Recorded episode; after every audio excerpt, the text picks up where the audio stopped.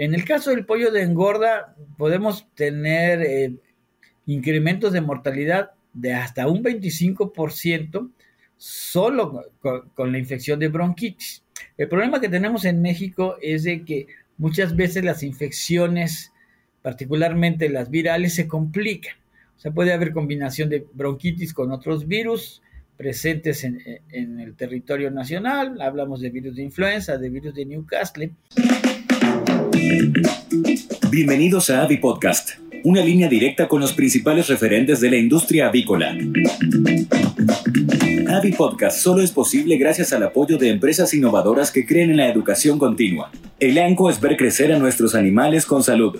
Favor Animal Health Corporation. Animales saludables, alimentos saludables, un mundo saludable. Síguenos en redes sociales y Spotify para tener acceso a información de calidad, continua y de acceso gratuito. Hola a todos, bienvenidos a nuestro Avi Podcast, este punto de encuentro donde tenemos la oportunidad de platicar con expertos, con profesionistas líderes de opinión en el área de la avicultura. Uh, su servidor Rubén Merino, como anfitrión el día de hoy en este episodio en el cual vamos a tener el gran gusto de platicar con el doctor Juan Carlos Valladares de la Cruz. Muchas gracias, Juan Carlos, por haber aceptado la invitación a platicar con nosotros. El día de hoy vamos a hablar de la bronquitis infecciosa, lo que está ocurriendo en México, quizá algunos conocimientos que tengas de lo que pasa en el continente americano, en América Latina, eh, cómo está la enfermedad, medidas de control, etcétera. Reitero, muchas gracias por aceptar la invitación. Bien, pues bienvenidos todos. Gracias Rubén por la invitación. Gracias a todos. Y pues vamos. Antes, sí, ah, perdóname, antes de, iniciar, quisiera pedirte por favor, Juan Carlos, que nos platicaras un poquito de tus antecedentes académicos, tus eh, antecedentes laborales, para poder ya dar inicio a esta plática. Sí, muy bien. Mi nombre es Juan Carlos Valladares, soy médico veterinario, egresado de la UNAM y tengo una maestría en microbiología veterinaria por la misma universidad.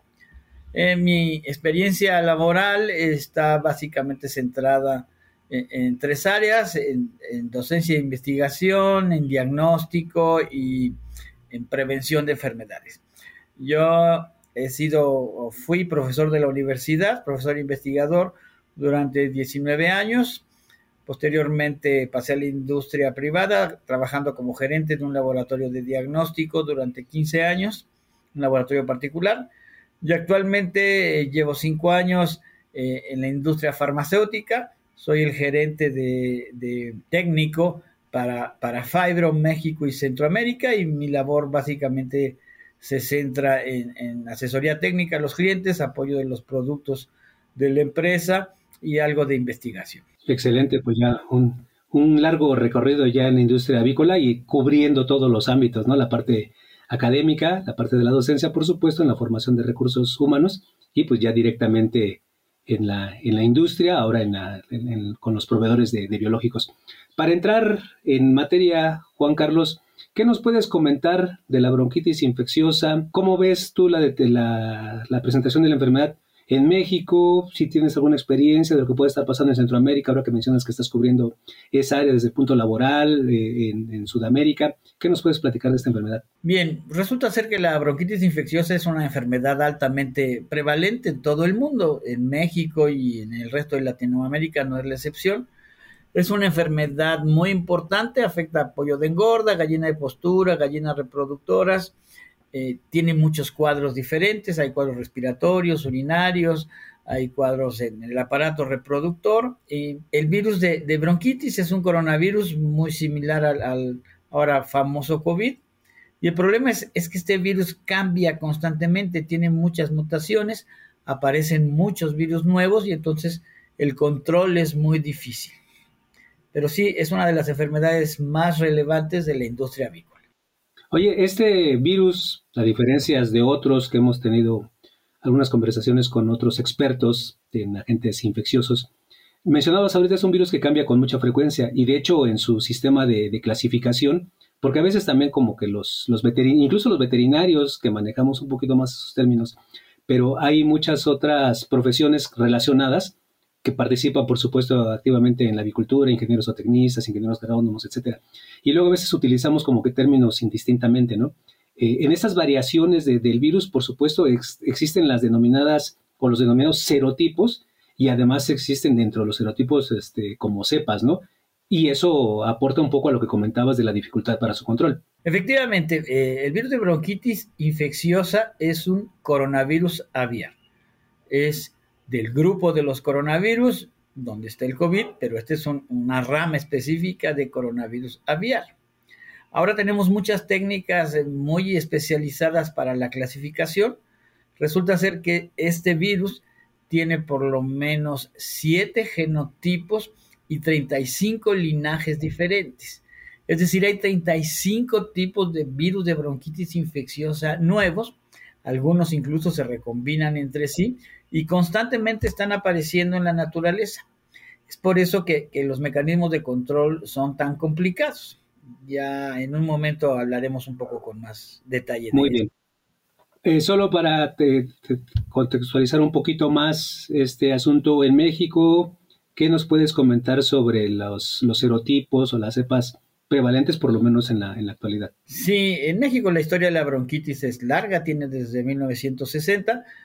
Originalmente había dos o tres eh, serotipos nada más, Massachusetts, Connecticut, algunas sospechas de Arkansas y nada más. Pero realmente la tecnología disponible en aquel momento era bastante limitada. Tenemos algunos estudios más o menos recientes. Hubo un estudio hecho por Mendoza que utilizó virus entre el 2021 y 2000, eh, más bien del 2007 al 2021 y encontraron cuatro genotipos.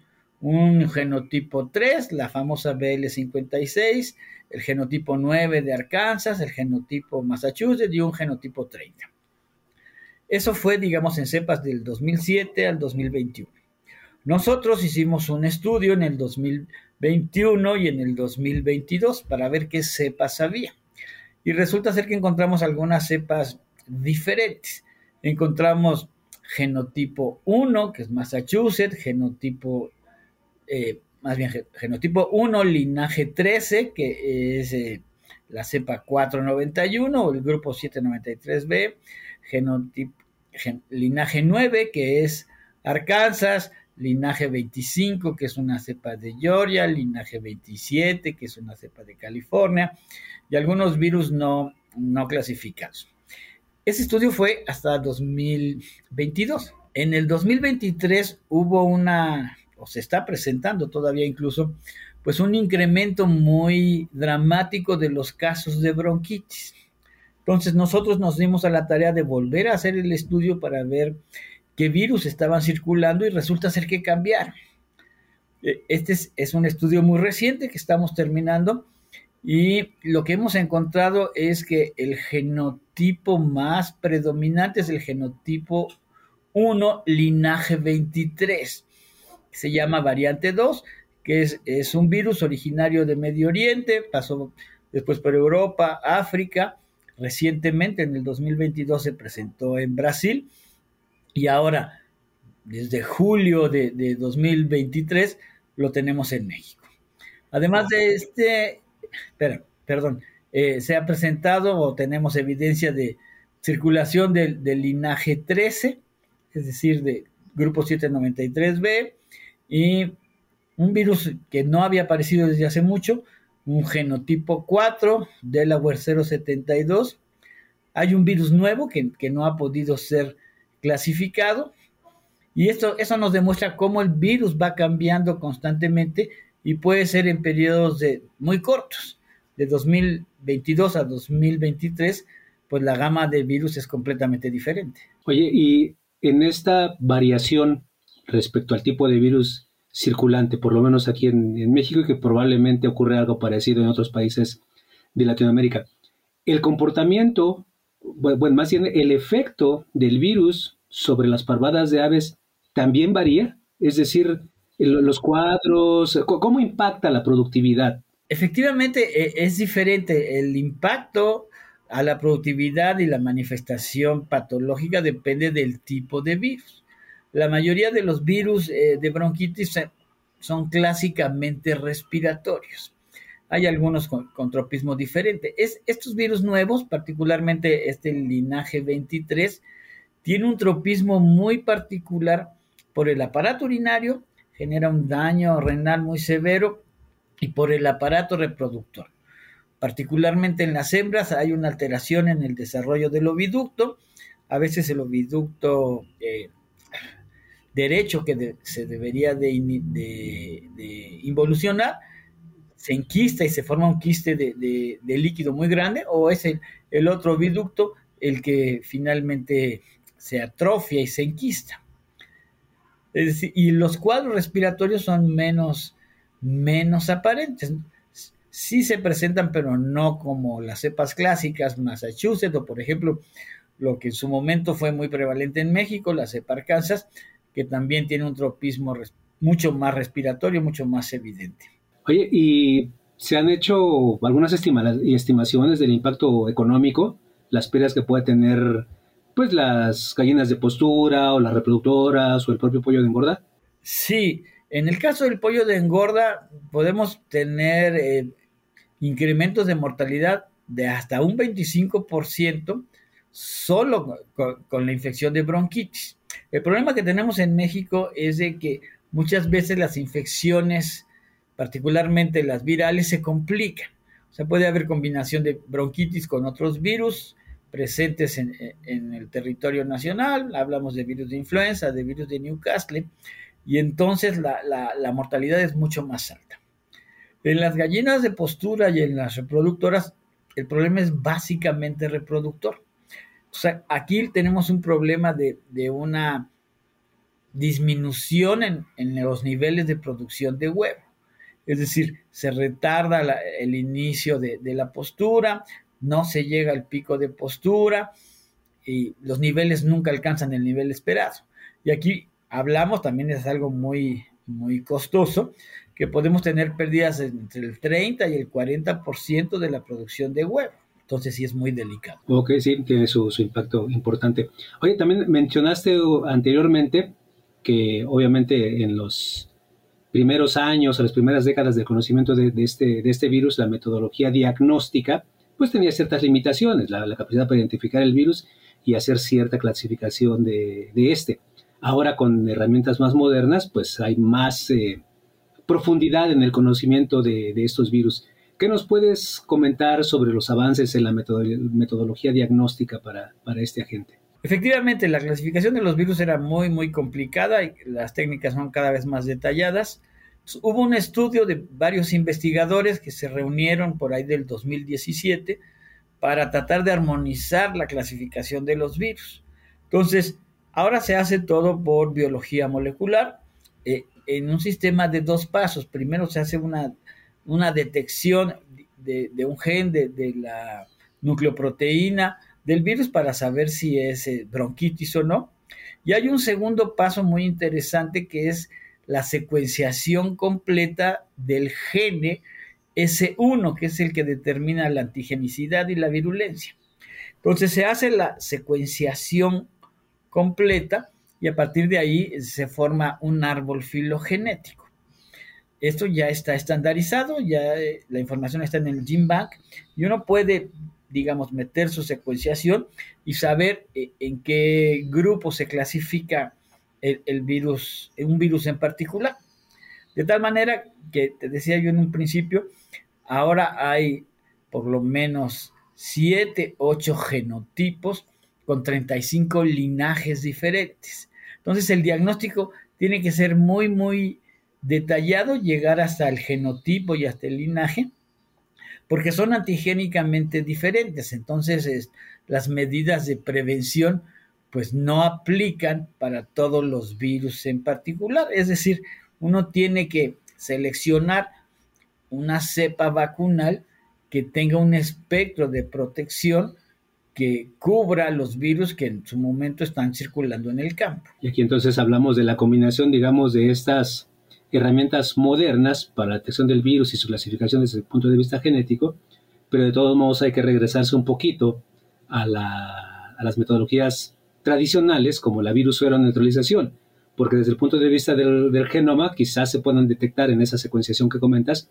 algunas variaciones o algunas divergencias de las cepas, pero solamente la prueba de virus neutralización será la que nos determine qué tanta reacción cruzada puede haber entre la aparición de estas cepas y las que contiene, por ejemplo, las vacunas, ¿no? Efectivamente, efectivamente, la evaluación de, una vacuna, eh, primero uno tiene que tratar de, tener una semilla vacunal que sea por lo menos parecida a lo que circula en el campo y, y hay que hacer pruebas de protección cruzada para ver si hay, si hay protección homóloga y heteróloga. Aquí en bronquitis se utilizan muchos esos términos. Protección homóloga quiere decir uno tiene una vacuna que es exacta, que es muy, muy similar del mismo linaje a la cepa de campo. Y usualmente la protección es muy, muy eficiente. Pero a veces no se tienen, digamos, los 35 linajes en 35 vacunas diferentes. Entonces se hace una estrategia de, de combinar eh, linajes diferentes o seleccionar un linaje que tenga protección cruzada contra los virus de campo. Y efectivamente, eso se hace, perdón, a dos niveles. Uno tiene que hacer las pruebas in vitro de virus neutralización para, ver eh, qué tan buena es, la respuesta. Y bueno, las pruebas más contundentes pues son ya la aplicación en el campo, ¿no? Claro ahorita yo creo que vamos a retomar un poquito de este tema, porque obviamente la, yo creo que el interés de quienes nos ven y quienes nos escuchan, ¿no? se bueno, y cómo, cómo prevenir la enfermedad, ¿no? Entonces ahorita retomamos para que nos eh, aportes más información sobre la prevención. Cuando se trata de producir animales saludables, necesita más que soluciones correctas. Necesita el socio adecuado aquel que aporta décadas de experiencia en la industria y cuenta con un equipo global que ponga a trabajar ese conocimiento para el avance de su explotación. En Fibro Animal Health Corporation estamos orgullosos de trabajar con usted como su socio de confianza. Lo que quería preguntarte es respecto a esas metodologías diagnósticas, ¿cómo está la infraestructura de laboratorios, por ejemplo, en, en México? Porque yo sé evidentemente de estudios que se llevan a cabo, pero que muchas veces las muestras tienen que salir del país para hacer esas evaluaciones a esa profundidad que se requiere para conocer plenamente los, los virus. ¿Cómo, ¿Cómo está la infraestructura? ¿Qué percepción tienes tú de esto para el diagnóstico? Creo que hay cierta capacidad, pero no es suficiente. Si hay algunos laboratorios de diagnóstico nacionales que nos pueden determinar, pues, este es eh, el virus con el genotipo y con el linaje pero llega hasta ahí y, son uno o dos laboratorios, realmente es, limitado. Eh, hay laboratorios en otras partes del mundo, en Brasil, en, Inglaterra, en Austria. Nosotros, por ejemplo, donde yo trabajo en Fibro, utilizamos un laboratorio de Austria que nos da un poco más de información. Pero los análisis modernos son mucho más detallados porque hay, hay que determinar el genotipo, el linaje, la clade, dónde están los cambios en, los, en las bases y luego en los aminoácidos. Para tratar además, es importante identificar qué tipo de virus es y además de dónde salió. Es decir, si, si se parece a las cepas de Medio Oriente o a las cepas asiáticas. Y esa, desafortunadamente no tenemos en México todavía esa infraestructura. Sí, ahí permíteme expresar un poquito mi opinión. Yo creo que es como una situación de volumen de, análisis, de volumen de muestras. Este, como mencionabas, laboratorios en otras partes del, mundo ofrecen servicios y con un precio, yo creo que bajo o accesible, porque son laboratorios que trabajan una gran cantidad de muestras y entonces la adquisición del equipo, de los reactivos, los consumibles, etcétera, pues viene balanceado y entonces se pueden hacer más análisis con, una, con un presupuesto relativamente estable. Eh, aquí en México puede ocurrir que es que no tengo el equipo, no tengo tantos reactivos o la prueba la tengo que cobrar en un precio pues más o menos alto, pues porque son muy pocas las muestras que nos están este, enviando a analizar, ¿no? Entonces creo que a mí yo tengo la percepción de que eh, se combina un poco esta situación, relativamente pocas muestras, y hablamos de una enfermedad que como ya, ya comentaste es, es importante, sin embargo, por ejemplo, por lo menos aquí en México hay otras enfermedades para la cual hay mucho más interés tanto de los avicultores como de la parte gubernamental, este, la parte de sanidad animal a nivel nacional tiene otras prioridades y por lo tanto esta enfermedad, aunque tiene su, importancia, pues no tiene ese nivel de, atención, ¿no? Como, como otras. Exactamente, exactamente. eso es algo que, puede explicar un poco por qué está resurgiendo la bronquitis. Eh, estamos conscientes de que aquí en México tenemos otras prioridades sanitarias en la avicultura y, los, todos los esfuerzos están enfocados a, controlar influenza aviar y enfermedad de Newcastle. Vamos a decir las cosas por, su nombre. Y, es, y, eso incluso ocasionó que, que bronquitis infecciosa estuviera mucho tiempo subnotificada. Es frecuente que, los casos de campo sean combinaciones de dos o tres infecciones virales diferentes. Y en México, los que nos ha pasado mucho tiempo decir, ay, eh, tengo un problema, ah, ya vi, es, es influenza H5N2, H7N3 o es Newcastle. Y ahí, ahí se para el diagnóstico. O sea, la gente piensa que pues, ahí terminó el diagnóstico. Y resultó ser que no, que, muchos de, esos problemas eran enfermedades combinadas y uno de los agentes eh, importantes es bronquitis infecciosa. Entonces, también todos los, todos los esfuerzos se hicieron para controlar influenza y Newcastle y bronquitis fue un poco dejado de lado. Entonces, eso pues motivó que, que el nivel de protección no haya sido el adecuado y la enfermedad resurgió, ¿no? Sí, claro, y aparte, ya, ya comentabas tú, ¿no? la naturaleza del virus, la capacidad de la mutación, etcétera, el surgimiento de estas cepas hace ya muchos años, mencionaste ahorita la cepa, la BL56, este, más o menos en el, tiempo en el que surgió esta, también en trabajos de la, de la UNAM eh, se identificó la otra cepa denominada UNAM 97 y otras. Que algo que me parece a mí más o menos interesante, a lo mejor nos puedes comentar también un poquito de eso, así muy brevemente, es cómo pueden surgir algunas eh, cepas, algunas variantes, pero luego como que desaparecen relativamente rápido, ¿no? Y hay otras que permanecen durante más tiempo, persisten más tiempo. Efectivamente, y aquí tenemos en México ejemplos claros. La, la BL56 y la UNAM 97, que son del genotipo 1, linaje 3, fueron en su momento muy importantes. Nunca hubo una, una vacuna viva con estas cepas, hubo, hubo vacunas emulsionadas, fueron muy prevalentes, probablemente unos 8 años, 10 años quizá, eh, y así como surgieron, desaparecieron. Hay otras que han sido mucho más constantes. Las, por ejemplo, el linaje 9 Arkansas, desde que yo me empecé a, dedicar a la agricultura, ha estado presente y, y, esa nunca se ha quitado. Y tampoco ha habido en México, por lo menos de manera oficial, una, una, vacuna viva, porque el virus es sumamente cambiante, sumamente complicado, e incluso una cepa vacunal puede eventualmente mutar y volverse muy virulenta. Pero ha tenido sus etapas, Arkansas ha subido y ha bajado, ha subido y ha bajado. Eh, eh, eh, este último tipo de virus, el linaje 23, afortunadamente existe una vacuna homóloga muy estable.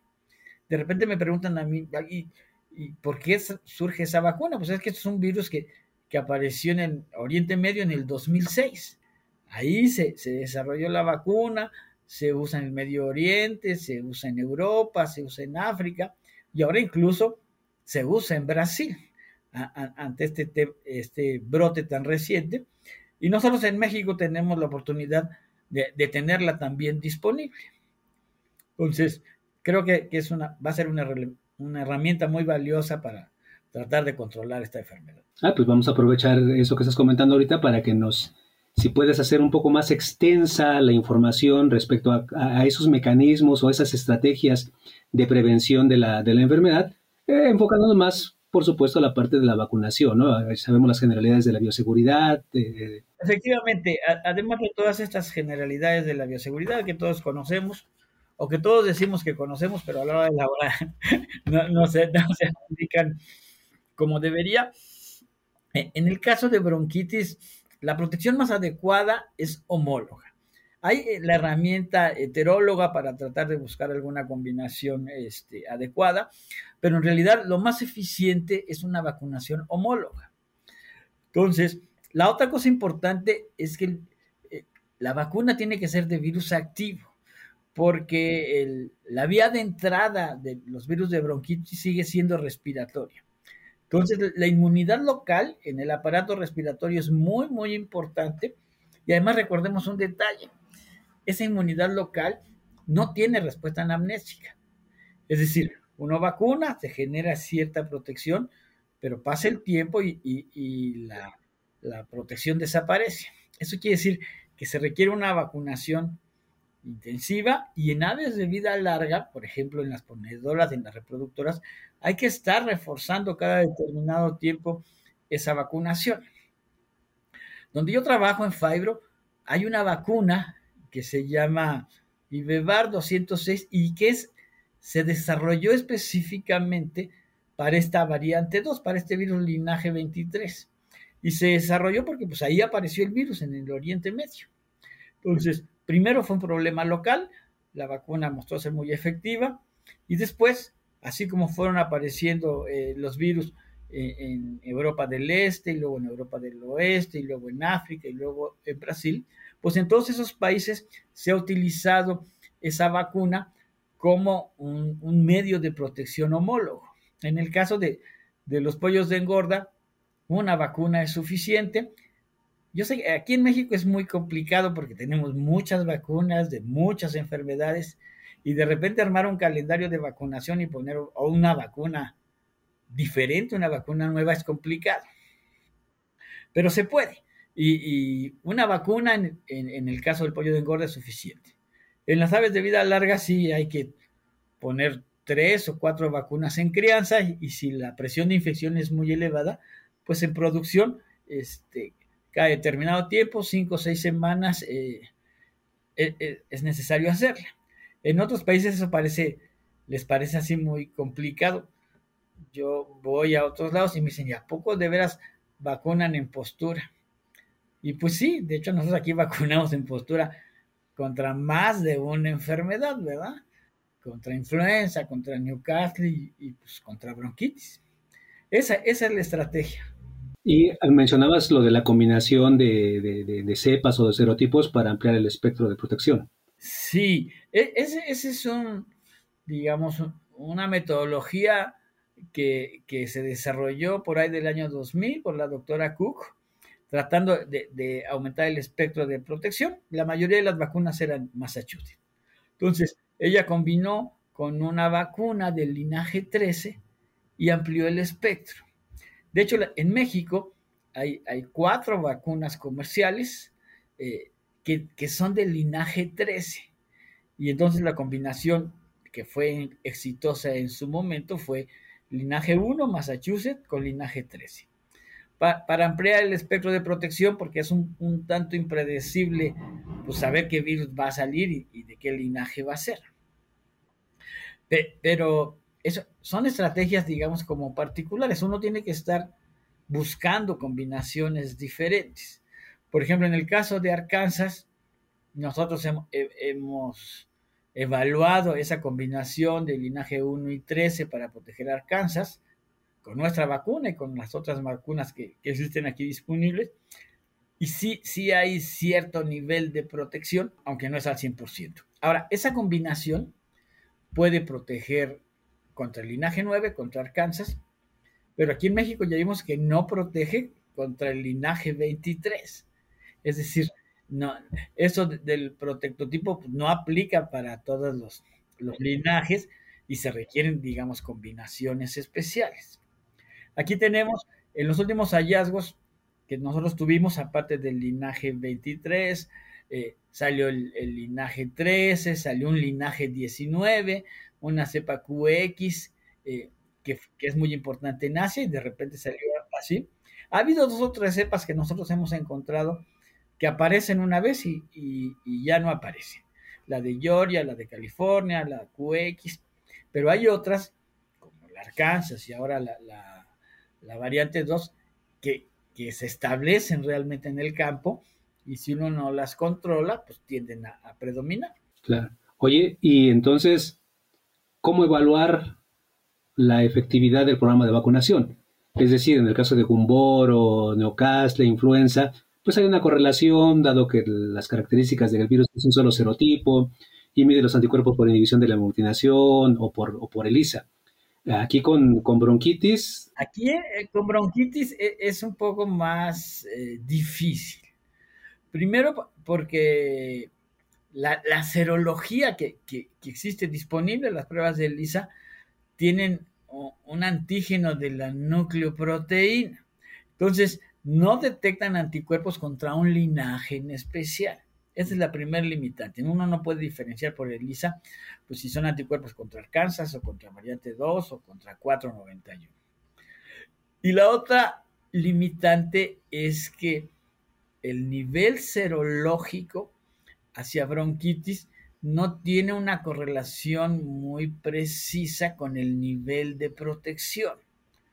Mencionaba yo en un principio, la protección más importante es local y, no tenemos una metodología para, para evaluar este, de manera fácil la protección local. Sí existen, eh, pero, es mucho más difícil. Por ejemplo, hay una prueba que nosotros hacemos de manera experimental que se llama ciliostasis.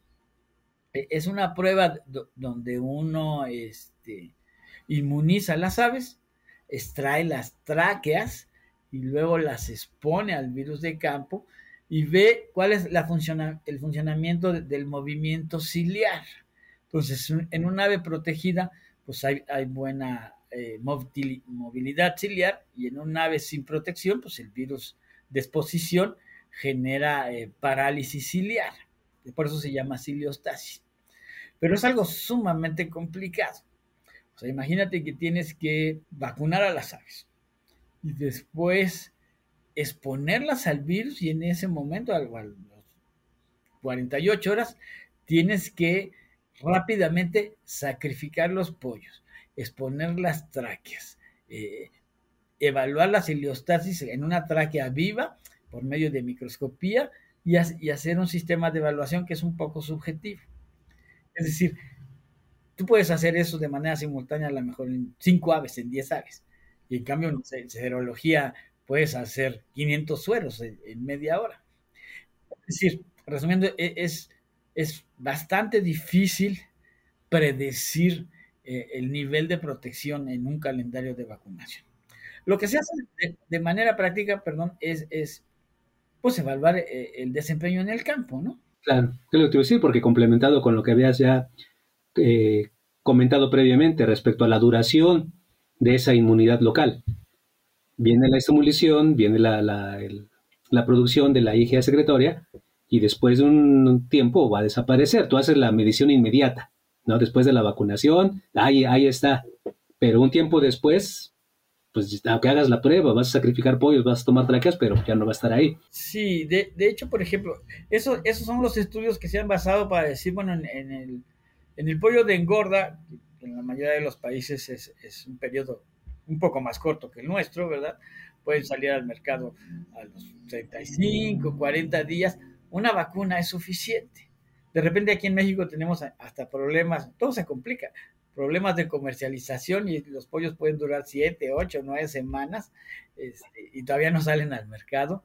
Y entonces, pues la inmunidad va, disminuyendo, ¿no? Sí, puede, puede aguantar seis semanas, pero no nueve, ¿no?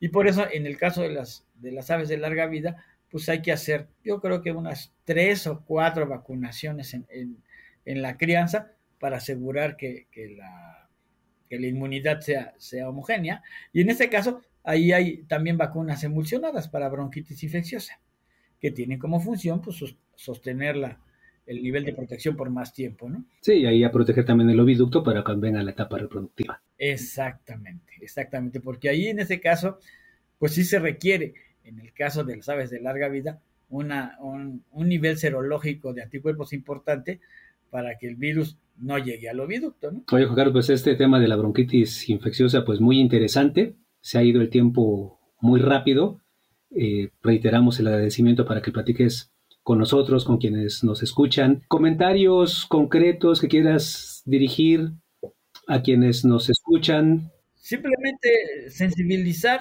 sobre este tema de bronquitis, que, es una enfermedad importante, que existe, que está siendo prevalente. Este, digo, no, no le vamos a dar la importancia que tienen las otras prioridades sanitarias que tenemos, pero digamos, este es, un tercer lugar muy, muy importante que, si nos descuidamos eh, se nos puede salir de las manos. Afortunadamente tenemos herramientas para, para controlar la enfermedad y bueno, este año este, yo voy a tratar de, hacer difusión de esta información en, muchos foros, empezando por las jornadas médico-avícolas de, mi querida UNAM, y espero tener la oportunidad de platicar con, con alguno de los oyentes directamente en alguno de esos foros técnicos. Y pues gracias, gracias por la oportunidad de, que me dan de, hablarles de este tema. No, al contrario. Eh, lo hacemos con otros, con los otros invitados que tenemos eh, aquí a este Avi Podcast y lo hacemos contigo también en este momento.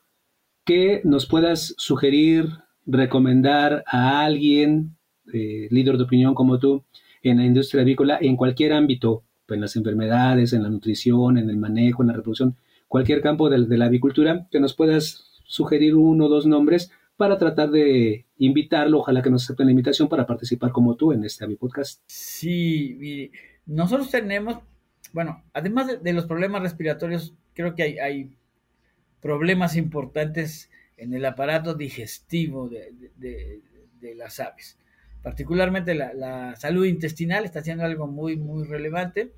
Eh, nosotros tenemos un experto que se llama Luis Gómez, está, está en Fibro en Estados Unidos, pero bueno, este, es fácil contactarlo. Yo les puedo sugerir a él que hablara un poco de, integridad intestinal. Hay un sistema que se llama Integritas de, cómo evaluar el intestino. Siempre las necropsias son muy importantes, pero a veces son bastante subjetivas, ¿no? Yo puedo decir que hay 20 hemorragias y el defunto me va a decir que nada más hay dos, o, que sí es importante o no, es importante. Así que uniformar criterios e, es, es importante para, para un adecuado manejo de las enfermedades. Creo que Luis Gómez puede ser una muy buena, muy buena opción para ustedes. Ah, muy bien, pues ya el equipo técnico se encargará de contactarlo para, para invitarle que participe con nosotros. Antes de despedirnos, nada más quiero reiterarles, recordarles a quienes nos ven, a quienes nos escuchan, si pueden entrar a la página de YouTube de este Avi Podcast y pueden suscribirse al canal pues, para que tengan acceso directo, continuo a todos estos episodios de, de mucho interés para la industria avícola. Juan Carlos Valladares de la Cruz, muchas gracias por aceptar la invitación, por compartir esta información, tus conocimientos con, todos nosotros y esperemos que en el futuro puedas participar nuevamente. Gracias. Al contrario, gracias a ustedes. Hasta luego. Si te gustó este episodio, no dejes de compartirlo con otros profesionales para que más personas puedan tener acceso a la palabra de los principales referentes de la industria avícola.